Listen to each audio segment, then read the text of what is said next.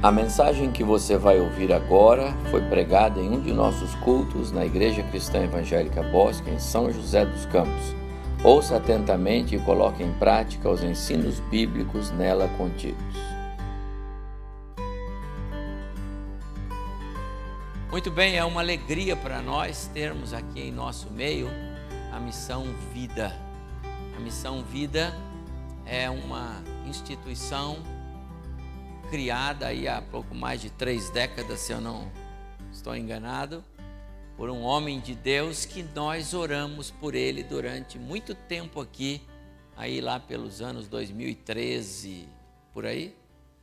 Em 2013, o pastor Hildo, ele é, enfrentou um quadro de saúde muito delicado e ele é o fundador desta missão, como os irmãos vão ouvir daqui a pouco.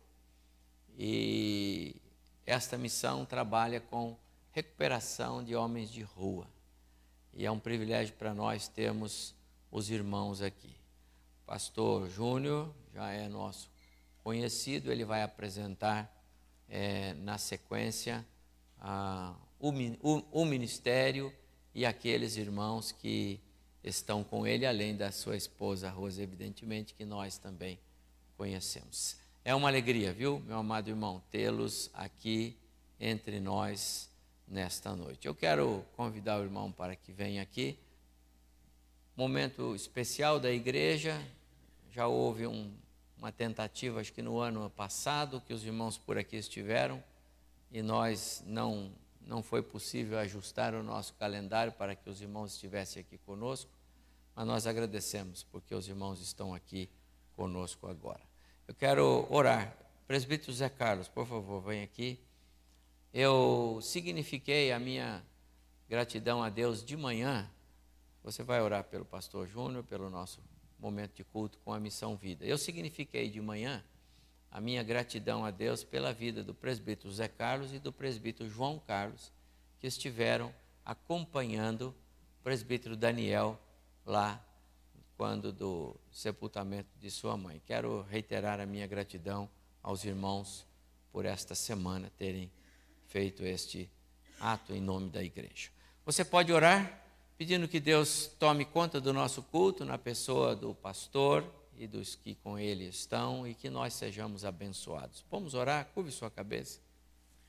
Eterno Deus, nosso amado Pai, graças te damos, Senhor Deus, por esse momento tão maravilhoso, Senhor Deus, que nos encontramos na tua casa, uhum. te adorando, Senhor Deus, em espírito e em verdade. Sim, Senhor. E agora, Senhor Deus, queremos de maneira toda especial te agradecer por esse pastor que se coloca nas tuas mãos, Senhor Deus, para trabalhar na tua obra, Senhor. Sim, Senhor. Por esse, Senhor Deus, esse ministério que o Senhor tem dado a esse grupo, uhum. e que o Senhor possa, Senhor Deus, nessa noite falar conosco também, Senhor. Amém. Para que possamos, Senhor Deus, estar apoiando a eles em oração, em ajuda, em tudo aquilo que o Senhor colocar em nossos corações, ó Pai.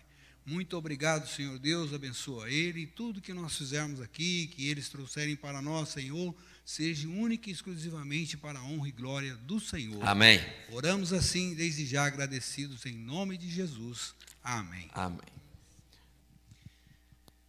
Amada Igreja do Senhor Jesus Cristo, que a graça e a maravilhosa paz do nosso Senhor Jesus esteja com vocês. Amém? Uma alegria muito grande para nós estarmos aqui. Eu estou muito feliz. Obrigado, Pastor Evaldo.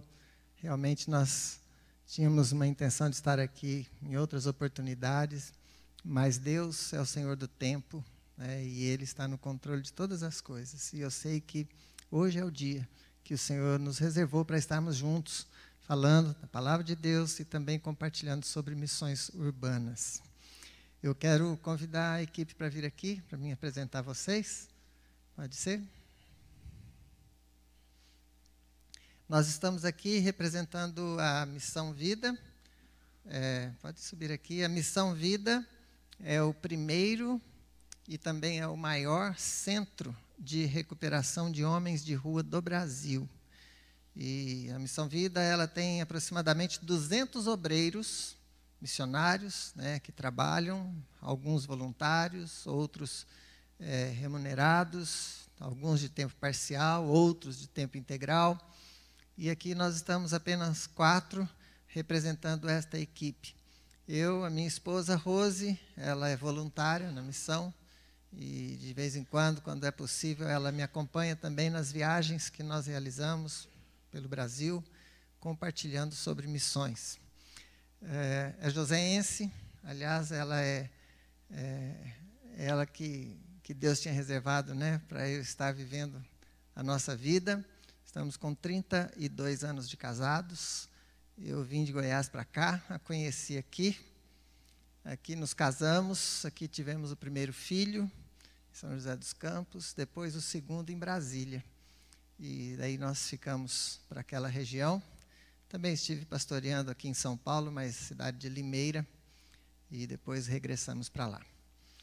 Aqui, de lá para cá, o Edmar. Edmar está há cinco anos na Missão Vida, também é fruto do trabalho da Missão Vida. Ele é motorista profissional e desde que ele foi ali recuperado, ele decidiu então viver a vida dele, servindo ao Senhor como obreiro, e ele se preparou para isso. Hoje ele é um dos nossos motoristas de confiança e nas viagens que nós fazemos, ele então é designado para estar cuidando do carro. Aqui está Cláudio. Cláudio está há menos tempo na missão, apenas um ano e meio. Muito novo, um ano e meio ele passou pelo processo todo de recuperação, morou muito tempo nas ruas. Daqui um pouquinho ele vai dar o testemunho pessoal dele. E hoje ele está cursando o Instituto Bíblico, Palavra e Vida, que é um instituto da Missão Vida para a formação de obreiros e missionários.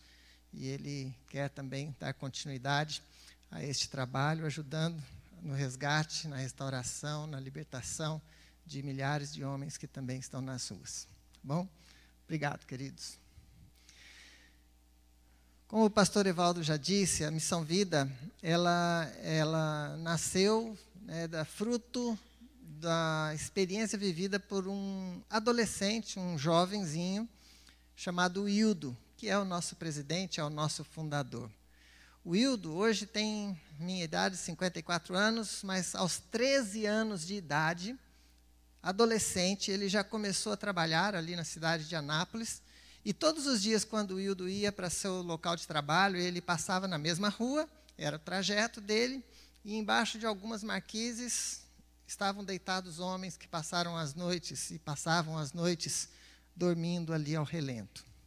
Aquela cena se repetia e ele então começou a ficar curioso e até mesmo questionando por que, que aqueles homens estavam ali. Tentou falar com um, com outro, eles não davam atenção para ele.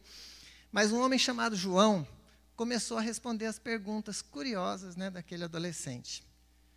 Cadê sua família? Por que você não está na sua casa? Você é um homem forte, por que você não está trabalhando? Perguntas, né? E foi fazendo, e ele respondendo, e ele se tornou amigo do seu João. Aquela amizade foi crescendo e foi se fortalecendo dia após dia. E o Hildo começou a levar todos os dias para aquele homem o café da manhã. Café com leite, pão com manteiga, passava na padaria, deixava para ele e ia para o seu trabalho. Um outro dia levava alguma outra coisa, cobertor, sapato, mas o café, ele era religioso.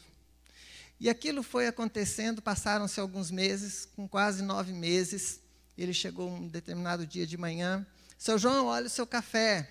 E chamou aquele homem, aquele homem não respondeu, ele insistiu com ele, e ele não atendeu, e ele percebeu então que alguma coisa estava errada. E ele agachou e tocou aquele corpo, também inerte, não respondeu e também não respirava. Uma noite muito fria, ali na cidade de Anápolis, aquele homem veio a óbito naquela noite. Aquele acontecimento tocou muito forte o coração daquele aquele adolescente. E ele começou mesmo a falar com Deus: Deus, por que, que o Senhor permitiu que isso acontecesse? Por que, que o Senhor não impediu que esse homem morresse e morresse dessa forma? Se o Senhor é um Deus de amor, se o Senhor é um Deus de poder, o Senhor criou todas as coisas, o Senhor tem o controle de todas as coisas, por que, que o Senhor não mudou essa história? E conversando com Deus e querendo entender aquela situação, porque ele já tinha criado um vínculo, um apego com aquele homem. Então ele foi ministrado por Deus e pelo Espírito Santo ele entendeu que Deus amava aquelas pessoas, ama aquelas pessoas e tanto é que ama que Deus estava colocando ele ali para cuidar daquelas pessoas. E ele então tomou uma decisão de cuidar daqueles homens de rua. começou a usar todos os recursos que ele ganhava, tudo que ele ganhava para ajudar aqueles homens. E pedir ajuda para as outras pessoas. E ele tentava, o sonho dele era construir uma casa para aqueles homens. Chegou a levar alguns para sua própria residência, para sua casa, colocou no quarto do fundo. Teve problema com a família, não foi possível continuar. Mas ele não desistia, pedia ajuda de um, de outro, das igrejas, empresários. E de alguma forma ele ajudava aqueles homens. Aos 18 anos, ele estava guardando um dinheiro na caderneta de poupança para comprar o seu primeiro carro quando ele tirasse a sua habilitação. E ele ganhou um terreno. E esse terreno foi doado para ele para que ele pudesse construir uma casa para aqueles homens. Era o sonho dele. E ele então orou e falou: Deus, agora eu tenho terreno, mas eu não tenho dinheiro. E Deus o fez lembrar do dinheiro que ele estava guardando. E ele então foi até os seus amigos mendigos e disse para eles: Olha, se vocês me ajudarem, eu vou contratar um pedreiro e nós juntos vamos construir uma casa para vocês saírem das ruas e vocês morarem em uma casa. E eles concordaram, falaram: topamos, vamos ajudar. Então ele assim fez, contratou um pedreiro, os mendigos se tornaram serventes do pedreiro, ele ajudando, pediu ajuda para empresários, para as igrejas. Em 1983, foi inaugurado, então, o primeiro centro de recuperação de homens de rua do Brasil. A visão que Deus deu para ele, a direção que o Senhor deu para ele, não era apenas uma casa de passagem, não era apenas um local onde as pessoas poderiam sair das ruas e dormir quentinho e depois voltar para as ruas, mas que fosse um local que mudasse a história da vida daquelas pessoas. E então nasceu com 12 leitos, eram seis beliches dentro daquela casa, em três quartos. E hoje a gente conta, para a glória de Deus, a Missão Vida tem mais de 700 leitos. Hoje são milhares e milhares de homens que já foram restaurados, recuperados. A Missão Vida hoje já está nas cinco regiões do país, em sete estados brasileiros. Estamos construindo agora o núcleo de Sapé, que fica na Paraíba. E o pastor Wildo tem a direção do Senhor que o próximo núcleo é no estado de São Paulo, que ainda não temos nenhum núcleo. Estamos orando para que Deus dê a direção do local né, onde nós estaremos instalando o núcleo no estado de Goiás. Nós temos um vídeo que nós vamos passar, e obrigado porque vocês aí conseguiram resolver um probleminha que estava tendo, que vai mostrar então um pouco sobre o que é a missão vida. Esse vídeo ele já tem um tempo, já há dois anos foi editado. Então, vocês vão ver falando ali 600 leitos, já são 700. Vocês vão ver construindo o núcleo de Manaus, no Amazonas, que era a última região. E esse núcleo já está pronto, já está recebendo ali 22 ex-mendigos, ex-moradores de rua.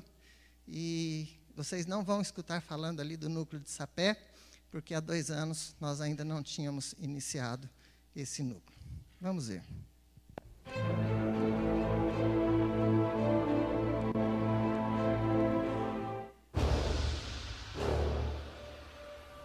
Os olhos salivam pela fome. A boca chora pelo frio. Os ouvidos observam o silêncio. E o coração canta a canção amarga dos esquecidos. Um ser humano sucumbe pelo mundo. Mas ainda há tempos de esperança. E com eles, o calor que conforta pela devoção Assim os olhos agradecem pela graça, a boca se preenche pela satisfação, os ouvidos se encantam pela palavra e o coração ganha forças para seguir. Uma vida renasce para o mundo.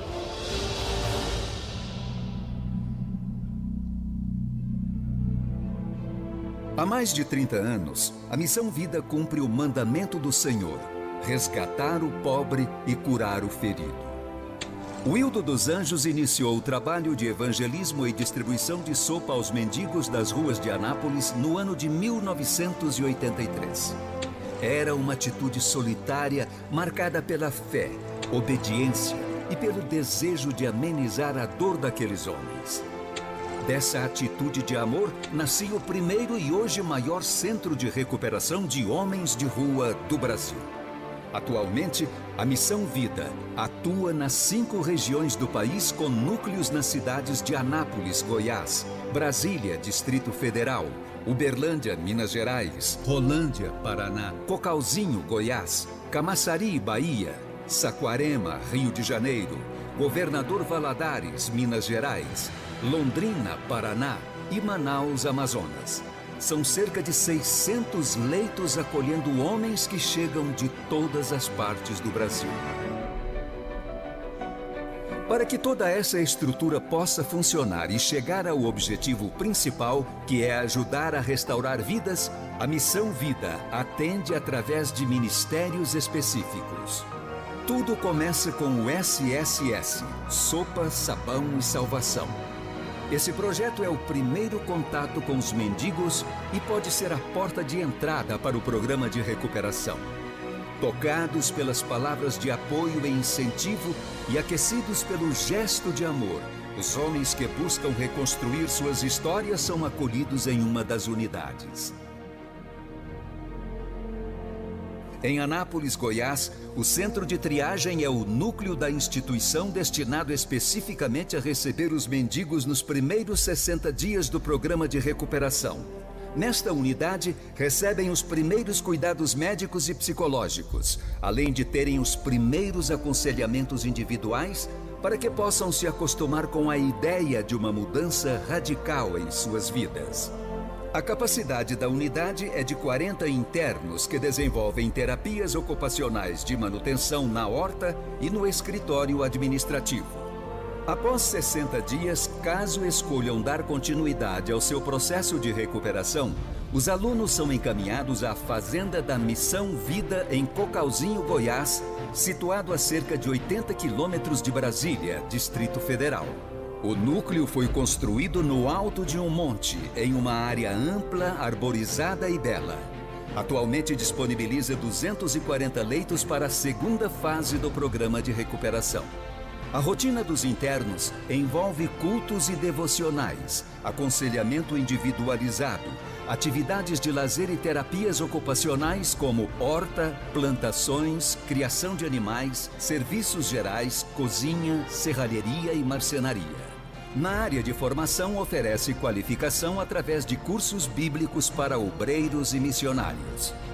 A necessidade de atender pessoas de todas as partes do país fez com que os núcleos se expandissem pelos quatro cantos. A Missão Vida de Brasília, Distrito Federal, está localizada na cidade satélite de Sobradinho. Nesse local são oferecidos 48 leitos e diversas atividades laborais, que auxiliam o interno no processo de recuperação da mendicância e dos vícios. O estado de Minas Gerais conta com duas unidades: Governador Valadares, onde são atendidos 60 moradores de rua, e Uberlândia, com capacidade para 42 internos. Como em outras unidades, os dois centros de triagem e recuperação desenvolvem atividades ocupacionais como criação de animais e horticultura. Em maio de 2012, a unidade fluminense da Missão Vida foi inaugurada na cidade de Saquarema, Rio de Janeiro. Atualmente, a capacidade do núcleo é de 40 ex-mendigos. O espaço conta com refeitório, capela, cozinha ampla, lavanderia, dois alojamentos e até piscina. Em 2010, a Missão Vida chegou ao Nordeste através do Centro de Triagem e Recuperação da cidade de Camaçari, Bahia. O núcleo tem capacidade para receber 60 internos que desenvolvem, além das atividades ocupacionais básicas, uma tarefa diferenciada: fabricação de artefatos de cimento. Em julho de 2012, como parte do projeto de expansão, a Missão Vida iniciou suas atividades no sul do país. Atualmente conta com duas unidades: o Centro de Triagem em Londrina e o Centro de Recuperação em Rolândia, Paraná. Nas duas cidades já havia uma estrutura básica para o início do trabalho. Reformas e construções foram edificadas para o bom funcionamento das unidades. Com o início das atividades em Manaus, Amazonas, a Missão Vida chegou à última região do Brasil onde não havia um núcleo. Dentro de suas condições, a instituição continua caminhando com os que concluíram o programa e estão aptos a voltarem à sociedade. O Centro de Reintegração em Anápolis, Goiás, tem capacidade para receber 46 moradores. A unidade conta com uma confortável capela, sala de televisão, cozinha, refeitório e biblioteca. Através da Clínica Vida em Anápolis, Goiás, as pessoas assistidas recebem tratamento médico, de enfermagem, odontológico e psicológico, que são estendidos também à comunidade necessitada da região. Já a unidade de saúde na sede em Cocalzinho, Goiás, tem como público os internos, ex-internos e missionários da instituição. Como parte do trabalho, a organização desenvolve um ministério de intercessão, onde uma equipe de obreiros ora todos os dias pelos pedidos dos núcleos da instituição, seus colaboradores e pela igreja no Brasil. O Centro Educacional Vida oferece a crianças, jovens e adultos a possibilidade de aprimorarem seus conhecimentos através de reforço escolar, aulas de música, inglês, cursos para pedreiro, cozinheiro, secretária do lar, gestão, informática e esporte. Além disso, os alunos recebem alimentação e outros benefícios. Todo esse trabalho é feito de forma abnegada por uma equipe da instituição que tem, nesse projeto, parceria com o poder público anapolino.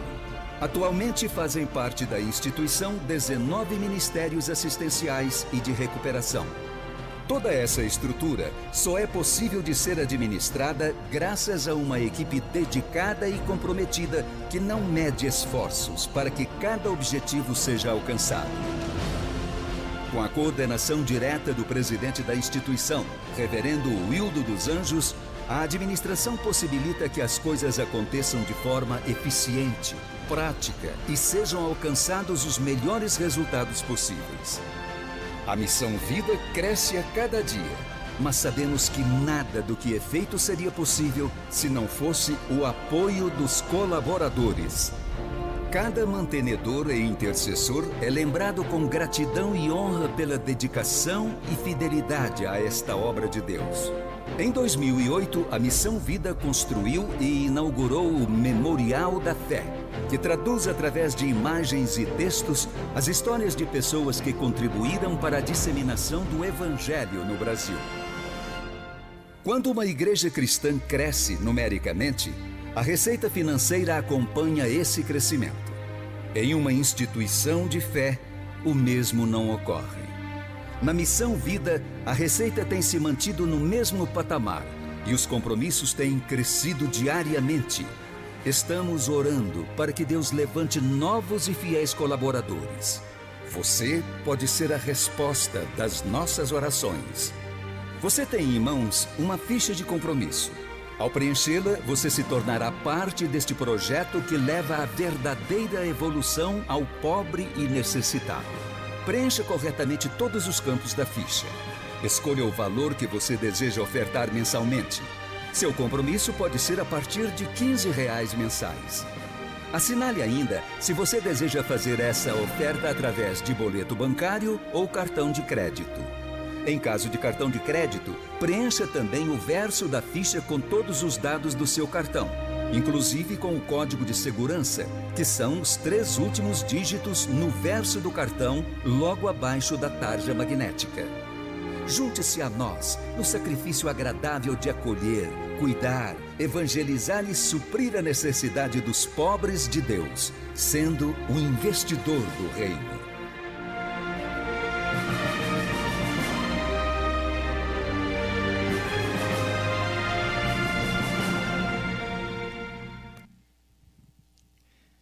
Nós temos acompanhado nos últimos dias, meses, desde a posse aí do, no, do prefeito da capital de São Paulo, uma luta que tem sido travada ali na tão conhecida Cracolândia.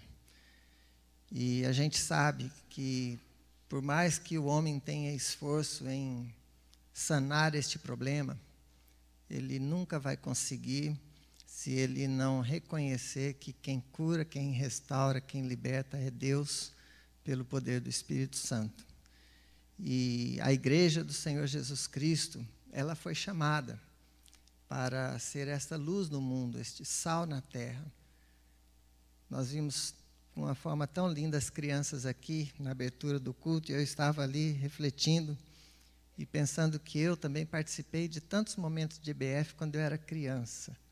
E eu louvo a Deus porque meus pais me levou para a IBF e me ensinou os caminhos do Senhor. A palavra de Deus diz que a fé vem pelo e ouvir do quê?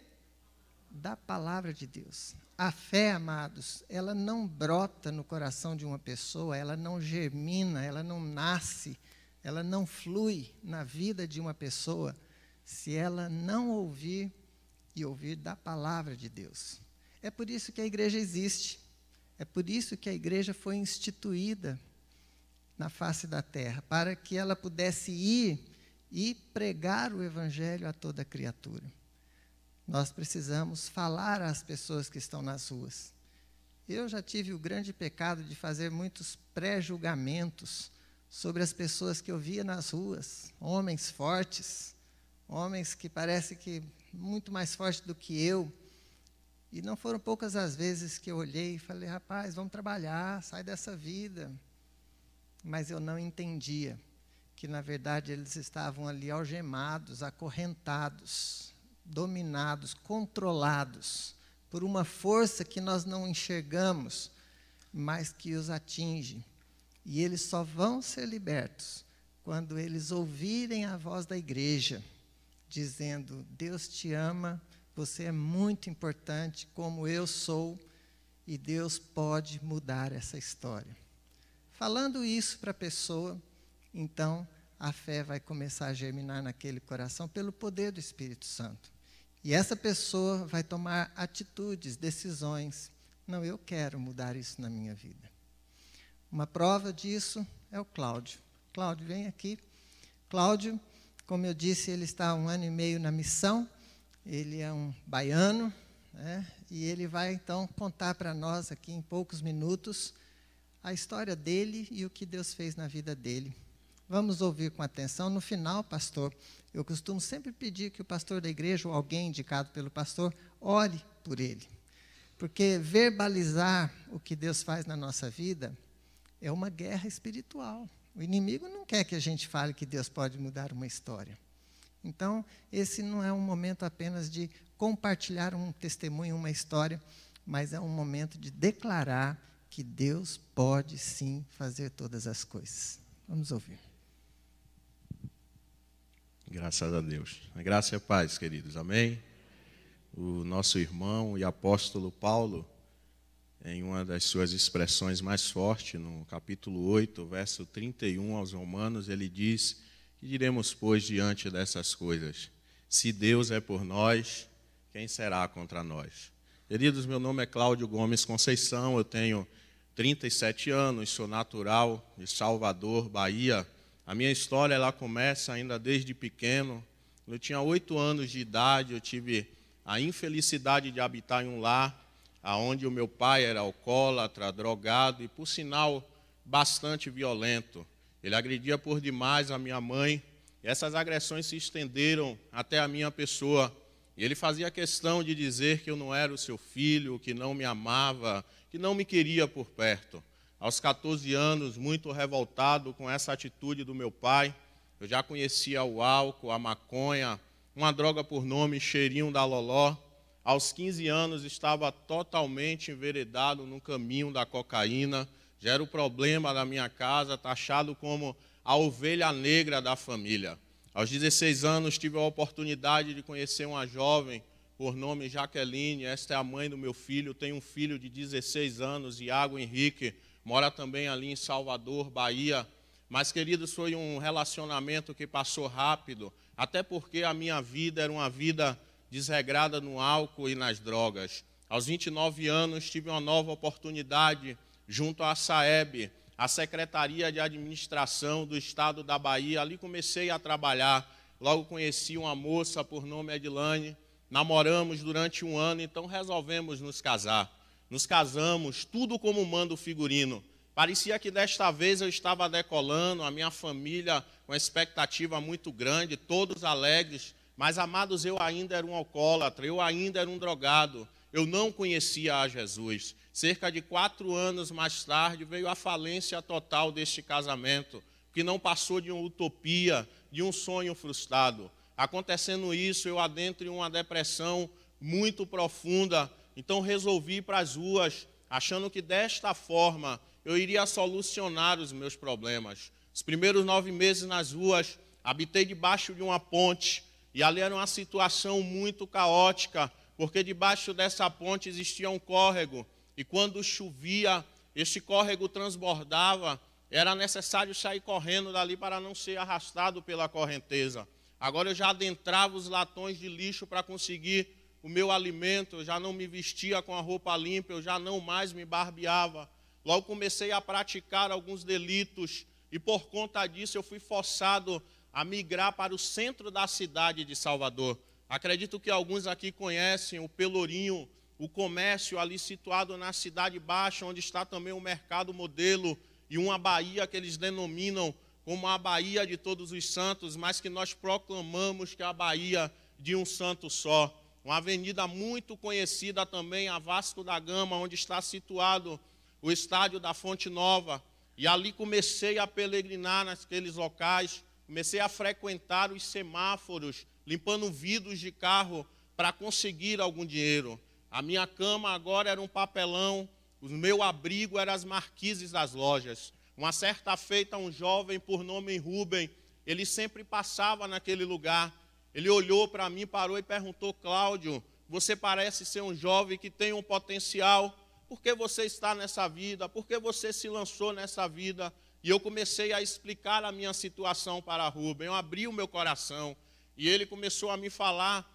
Ele falou dessa forma: ele, olha, eu conheço um lugar aonde há esperança, eu conheço um lugar de transformação, aonde a sua vida pode ser mudada. E o Rubem ele começou a me falar da missão vida. As palavras de Rubem, queridos, adentrou em meu coração como uma flecha. Logo criou-se um desejo muito grande de mudar. Já se faziam dois anos que eu não tinha contato nenhum com a minha família. Resolvi procurar a minha mãe, fui em direção à casa da minha mãe. Ali chegando, eu lembro como hoje, quando eu gritei ali no portão, manhã, Ali manhã saiu um pouco assustada, perguntou o que é que está acontecendo, o que você quer. Eu falei, olha, me falaram de um lugar aonde há esperança, aonde eu posso mudar a minha vida, mas eu preciso descansar aqui hoje.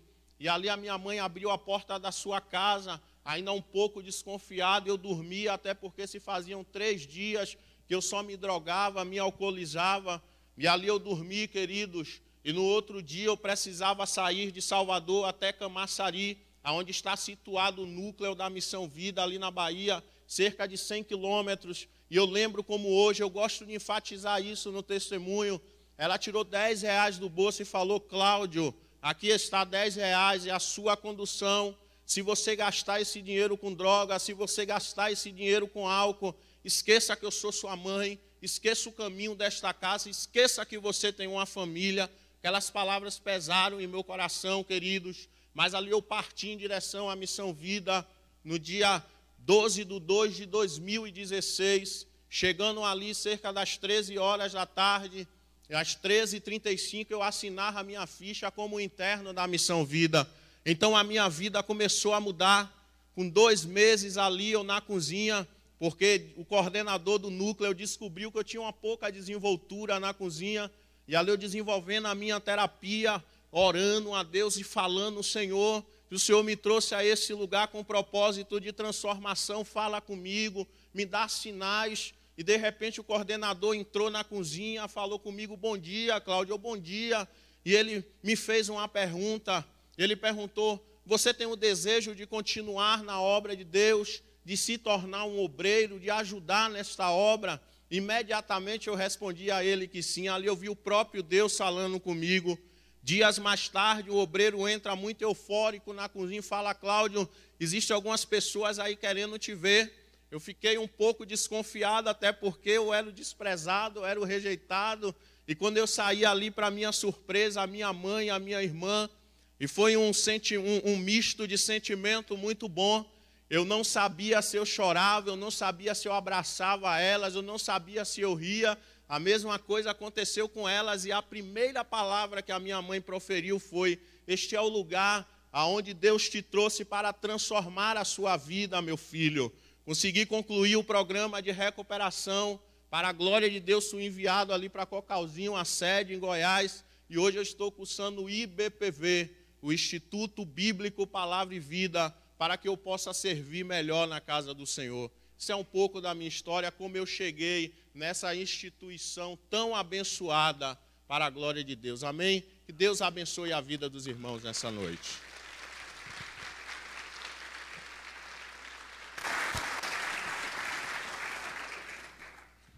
Amém. E quero dizer mais, ele tem jeito de pregador do Evangelho. Você pode deixar que ele toma conta da palavra. Eu quero convidar o pastor Wilma. Vem aqui, pastor. Ele disse que costuma pedir que alguns pastores orem. Então você vai orar por ele, para que Deus complete esta obra de transformar esse jovem um grande servo, porque é o caminho dele agora, terminando o curso, será um servo no serviço. Antes da oração, eu só gostaria de dizer uma coisa. É, eu perdi meu pai aos quatro anos, fui para um orfanato, e aos 13 anos eu também tive um encontro, como você teve lá, aos 13 anos de idade. Vamos orar. Uh, orem comigo, vocês também. Pai eterno, como a tua palavra ela é, ela é real quando ela diz que Jesus Cristo veio nos trazer vida e vida abundante, vida Amém, plena. Senhor. E aqui está uma testemunha do Senhor que uhum. recebeu através de Jesus Cristo essa vida abundante, essa vida plena. Pai, aqui está uma testemunha viva e real do sobrenatural que o Senhor pode fazer. Mas esse sobrenatural que o Senhor faz, o Senhor faz através de pessoas. É verdade. Assim como lá apareceu alguém que falou com ele, que existia um lugar onde o Senhor poderia agir na vida do Cláudio. Pai, quantas pessoas o Senhor tem levantado assim? Eu oro por esta missão, vida, que realmente ela continue sendo o canal do Senhor para trazer essa vida abundante que há somente em Cristo Jesus, para aqueles que estão acorrentados, como o pastor aqui falou, uma, uma, uma prisão que nós não vemos porque ela é espiritual, mas que há poder no Senhor em romper essa prisão é, resgatar essas pessoas. O Senhor faz muito mais além do que nós pensamos, isso é verdadeiro, porque além de resgatar, o Senhor transforma essas pessoas em mensageiros do Senhor. Amém. Pai, oro pela vida do Cláudio. Sim, Senhor. Que ele continue sendo usado abundantemente Amém. pelo Senhor. Que através Amém. da vida do Cláudio outros sejam alcançados. Amém. E outros sejam resgatados. Amém. E tudo isso acontecerá para a glória do teu nome. Os recursos não faltarão. Amém. Com certeza, não Amém. haverá falta de recursos para que isso aconteça. Amém, Senhor. Que o seu nome seja glorificado, não só através da vida do Cláudio, através da vida dessa missão, Amém. mas através de todos aqueles que o Senhor ainda vai buscar, aqueles que o Senhor ainda vai trazer, aqueles que o Senhor ainda vai resgatar. Amém. Nós te louvamos por isso e oramos no santo nome de Cristo Jesus. Amém. Amém Senhor. Amém. Pastor. Irmãos, a Missão Vida é uma entidade evangélica interdenominacional. Ela não está vinculada a nenhuma denominação. O reverendo Hildo, ele se formou no CTCEB. Ele era membro da Igreja Cristã Evangélica Central de Anápolis, quando ele foi para o CTCEB. Ali ele cursou. Ele é muito amigo do reverendo João Bart, que na época estava ali. E e hoje ele está, hoje ele está na Missão Vida, né, dirigindo, presidindo a, a Missão Vida, é o fundador, não está pastoreando uma igreja. O ministério que Deus tinha para ele era esse ministério. Eu quero compartilhar o texto da palavra de Deus, a nossa reflexão, não é longa, podem ficar tranquilos, é coisa rápida, mas, obstante ela ser rápida, ela é poderosa porque a palavra de Deus, ela é como uma espada que penetra onde a gente não imagina e ela muda a história, ela causa realmente uma transformação na vida de todos aqueles que ouvem ou que leem com o coração aberto para que o Senhor ministre. Eh, tem um versículo na palavra de Deus lá no Salmo da Família, Salmo 127, que fala sobre a família. Né? Se o Senhor não edificar a casa, em vão trabalhos que edificam. Se o Senhor não guardar a cidade, em vão vigia sentinela. Começa a falar lá inútil, você será levantar de madrugada, repousar tarde, comer o pão que penosamente granjeaste, porque aos seus amados ele dá enquanto dorme. Daí ele continua falando e fala dos filhos. E ele fala assim: herança do Senhor são os filhos, fruto do ventre, o seu galardão. Como flechas nas mãos do guerreiro, assim os filhos da mocidade. Os pais que estão aqui, daquelas crianças que estavam, é, vocês já pensaram que os seus filhos e os meus filhos também, os nossos filhos são flechas. Flechas. E sabe o que essa flecha faz? Quando o guerreiro, que somos nós, pais, que guerreamos, que levamos né, os nossos filhos a, ao conhecimento, a conhecer Jesus, a ter um encontro com o Senhor, fazemos todo esforço, oramos pelos nossos filhos, nós guerreamos mas a palavra diz que os filhos são como flecha na mão do guerreiro. Então, o guerreiro que somos nós, pegamos o arco, retesamos o arco, colocamos a flecha e soltamos. E essa flecha vai e atinge o alvo. Os nossos filhos vão aonde nós nunca vamos conseguir chegar. Os nossos filhos serão melhores do que nós. Farão coisas maiores do que nós fazemos, porque eles são flechas que são atiradas e alcançam um lugar que a gente não consegue atingir. E isso, queridos, é palavra de Deus, é palavra que entra e que muda, que salva né, e que cura. Evangelho de Lucas, capítulo de número 10. Eu, eu, nós estamos vendo aí um texto, capítulo de número 10. É, eu não vou ler mas você pode ficar com a Bíblia aberta, porque eu vou falar o que está aí. Viu? E se eu falar alguma coisa que não está aí, é, você esqueça. E se quiser, pode até levantar a mão aí e, e falar para me calar, porque eu não quero falar o que Deus não me dá aqui nesta noite. Mas Lucas 10 é um texto em que primeiro Jesus chama os seus discípulos, as pessoas que estavam com ele, e dá uma ordem para que eles fossem de dois em dois andando pelas aldeias, pelas vilas, pelas cidades, pregando o evangelho, levando uma palavra de paz, curando os enfermos, libertando os cativos, expulsando demônios, fazendo a obra que precisava ser feita. E eles foram, 70, e voltaram, dando relatório a Jesus. Chegaram e falaram: Jesus, coisas extraordinárias aconteceram. Jesus, pelo teu nome, os próprios demônios se nos submeteram. Coisas fantásticas. E Jesus olha para eles e fala: Olha, eu vi Satanás caindo do céu. Isso que vocês estão fazendo, vocês estão fazendo no poder que há no meu nome. Mas vocês não devem se vangloriar com isso, não.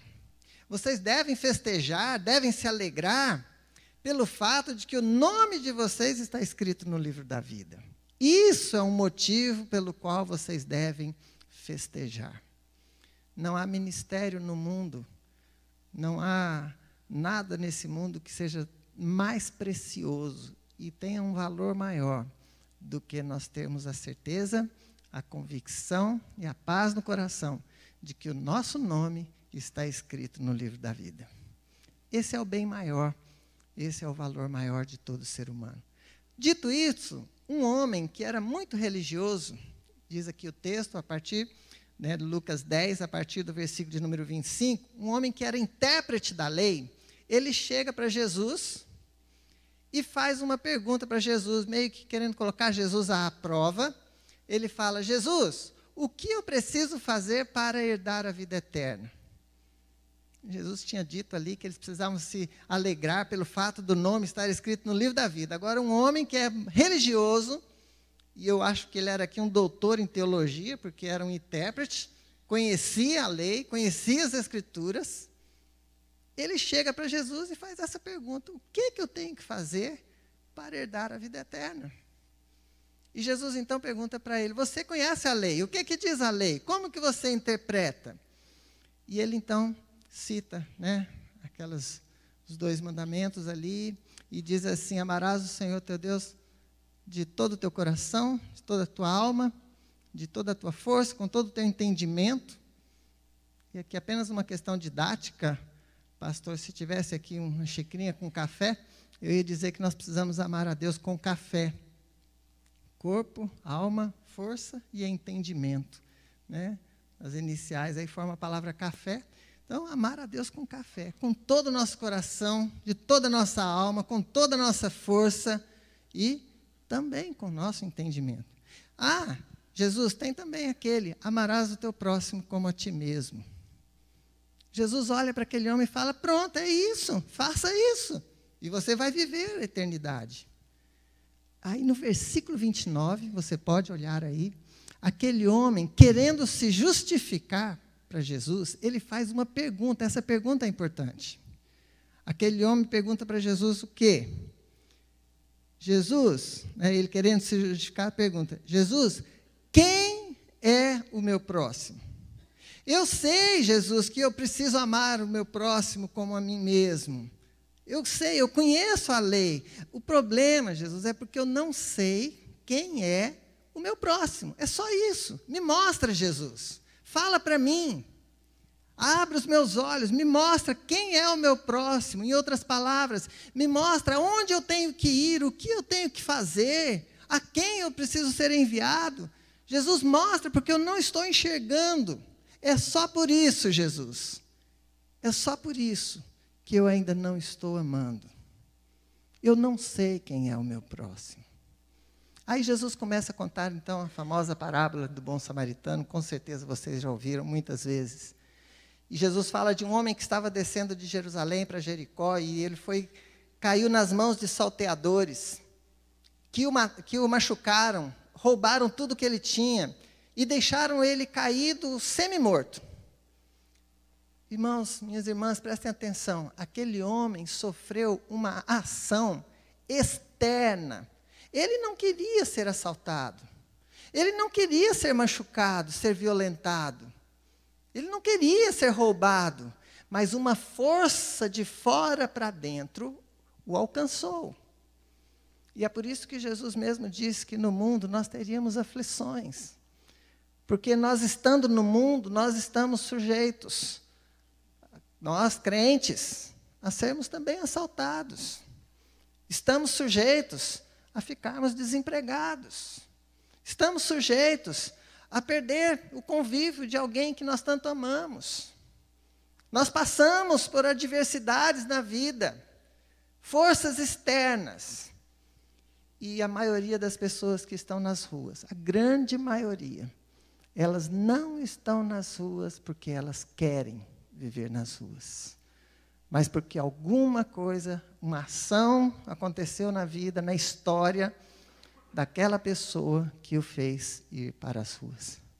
Então aquele homem caiu. E aí Jesus continua a, a parábola dizendo que passaram por ali três tipos de pessoas, uma representada pelo sacerdote, olhou aquele homem caído e passou de largo. Veio depois um levita e também viu aquele homem ali caído, também passou de largo. E veio um terceiro homem, representando ali, representado por um samaritano. E Jesus conta que aquele homem, na hora que viu o homem caído, semi-morto, ele passou perto. E não apenas passou perto, mas ele, ele se abaixou e passou naquele corpo machucado óleo e vinho. É o que ele tinha no momento com ele. Mas esse ato de abaixar é o mesmo ato que nós chamamos de compaixão. Compadecer, se você tirar o prefixo da palavra, com, fica o verbo padecer. Padecer é você sofrer, é você sofrer muito, é sofrer quase que ir à morte. E compadecer é você sofrer com aquela pessoa, é você participar daquele sofrimento, daquele momento de angústia que a pessoa está vivendo. Isso é compaixão, muito diferente de dó, de pena, mas é você ter uma ação de compaixão com aquela pessoa. Meu filho, uma vez, o pai do amigo do meu filho faleceu e o meu filho ia ao velório do pai do amigo dele. E ele perguntou para mim, pai, o que, que eu falo para o meu amigo? Chegando lá, o que, que eu falo para ele? Eu não sei o que, que eu falo. E eu disse para ele, meu filho, não fala, não fala. Você só chega lá, abraça o seu amigo, fica de boca fechada, não precisa falar nada, abraça ele, senta ali do lado dele, fica ali uma meia hora com ele. Porque tem momentos que nem palavras ajudam, mas a sua presença naquele momento de dor, aquilo ali vai fortalecer o seu amigo, ele vai se sentir que ele não está só. E ele vai é, se fortalecer só pelo fato de você estar com ele naquele momento. Sabiam que muito mais importante do que você tirar uma nota de 50, de 100 reais e entregar para um mendigo, muito mais importante do que isso é você ir até uma padaria, compra ali dois café com leite, dois pães com manteiga. Chega ali aquele homem, senta na calçada do lado dele, fala assim: Eu vim aqui tomar um café com você, vamos? E dá um pão para ele, você come um, ele come o outro. Isso é você viver esse momento com a pessoa que está angustiada. Eu me lembro que Deus na sua plenitude eterna, de poder e glória, de perfeição, ele olhou para baixo e ele viu um, um Arlindo Júnior, miserável, pecador, condenado, que não valia nada e que não tinha nenhuma possibilidade de vida, mas com certeza a condenação ao inferno. Mas Jesus, Deus me amou e Deus olhou para mim com compaixão. E Ele falou: Eu vou lá. E Ele veio aqui, embaixo, onde eu estou, todo maltrapilho. E Ele sentou do meu lado. E Ele disse: Eu vim aqui porque eu te amo. E eu quero mudar a sua história. Isso, queridos, é o que Deus fez comigo, que fez com cada um que está aqui, é o que nós precisamos pregar às pessoas. Em vez de pré-julgá-las, nós precisamos anunciar que elas são importantes, sim. Aquele homem, então, fez isso com o, aquele que estava machucado, semi-morto. Depois diz a palavra que ele pegou, ele colocou sobre o seu animal, não sei se era cavalo, camelo, não sei, mas colocou sobre o seu animal e diz que ele foi levando ele até uma hotelaria. E eu me recordo também de uma pessoa que ligou ali na Missão Vida, um dia falou assim para nós: Olha, nós estamos aqui, eu estou aqui com um homem, é morador de rua, e ele quer ir para a missão. Eu falei da missão e ele quer ir. Vocês podem vir buscá-lo? E nós então respondemos para ele que nós não tínhamos condições naquele momento de sair, nós não temos logística de ter um carro, um motorista a todo momento ali pronto para poder sair buscar pessoas. Mas ele podia, então falamos, pega esse homem, coloca no seu carro, traga aqui agora. A Missão Vida é uma instituição 100% filantrópica. A gente não cobra absolutamente nada de cada pessoa que chega ali. Então nós falamos, põe esse homem no seu carro, traga aqui, e aí nós vamos cuidar dessa vida. E aí do outro lado do telefone, a pessoa diz assim, pastor, vocês não sabem, vocês não têm noção da realidade desse homem. Eu não sei, mas parece-me que ele não toma banho já há uns três meses. É insuportável o cheiro dele ao ar livre. Se eu colocar ele dentro do meu carro, esse cheiro não vai sair nunca. E não levou o homem para a missão vida. Ou seja, eu quero que esse homem seja restaurado. Aquele que está ali na rua, eu quero que ele seja salvo, que ele seja liberto. Eu quero que, que ele seja transformado, que mude a história dele mas eu não tenho disposição para sair da minha zona de conforto. Se alguma coisa for me incomodar, por favor, alguém se manifeste. Gente, vamos fazer alguma coisa. Mas eu não quero sair da minha zona de conforto. Muitas vezes nós fazemos isso, né? Quando nós passamos nas ruas, vemos as pessoas, a gente às vezes atravessa a rua. Eu não quero que me incomode. É como se fosse uma paisagem, um quadro mas é nossa responsabilidade. Jesus deixou para que a gente pudesse levar libertação aos cativos, anunciando o nome de Jesus. Para encerrar, aquele homem leva, deixa na hotelaria e fala assim para o dono do hotel: Cuida desse homem para mim, por favor. Ele é um homem muito importante. Eu não sei o nome, RG dele, eu não sei a história dele, eu não sei nem se ele é um assaltante, se ele não é não sei se foi acerto de contas, não sei, não sei o que, que aconteceu com ele, mas uma coisa eu sei: esse homem é muito precioso. Cuida dele. Eu vou deixar aqui dois denários. Se vocês gastarem qualquer coisa a mais, eu vou voltar e eu vou acertar com vocês. E encerra o texto, no versículo 36, com uma outra pergunta. Agora, não o intérprete da lei fazendo para Jesus, mas Jesus fazendo para aquele homem religioso. A pergunta no versículo 36 é: qual, Jesus perguntando, qual destes três te parece ter sido o próximo daquele que caiu nas mãos dos salteadores? Então, o homem intérprete da lei responde coerentemente: Claro, Jesus, é o que usou de misericórdia para com ele. Então, Jesus finaliza: Vá tu e faça a mesma coisa. Qual é a lição do texto dessa reflexão? Duas perguntas. A pergunta que o homem religioso faz para Jesus e a pergunta que Jesus faz para o homem religioso. A pergunta do homem qual é? Quem é o meu próximo? E a pergunta de Jesus é: quem foi o próximo daquele que caiu nas mãos dos salteadores? Nós não devemos olhar a quem nós devemos ir. Nós devemos olhar para o nosso coração se nós estamos dispostos a ser próximo daqueles que necessitam. A partir do momento que eu falo para Deus, Deus, usa a minha vida. Eu quero ser próximo das pessoas. Então Deus vai escancarar as portas, vai abrir oportunidades, vai colocar meios, vai te dar recursos, vai te dar habilidade, vai te capacitar espiritualmente. E você vai ser tremendamente usado pelo Senhor. Ele só quer pessoas que estejam dispostas a ser usadas por Ele.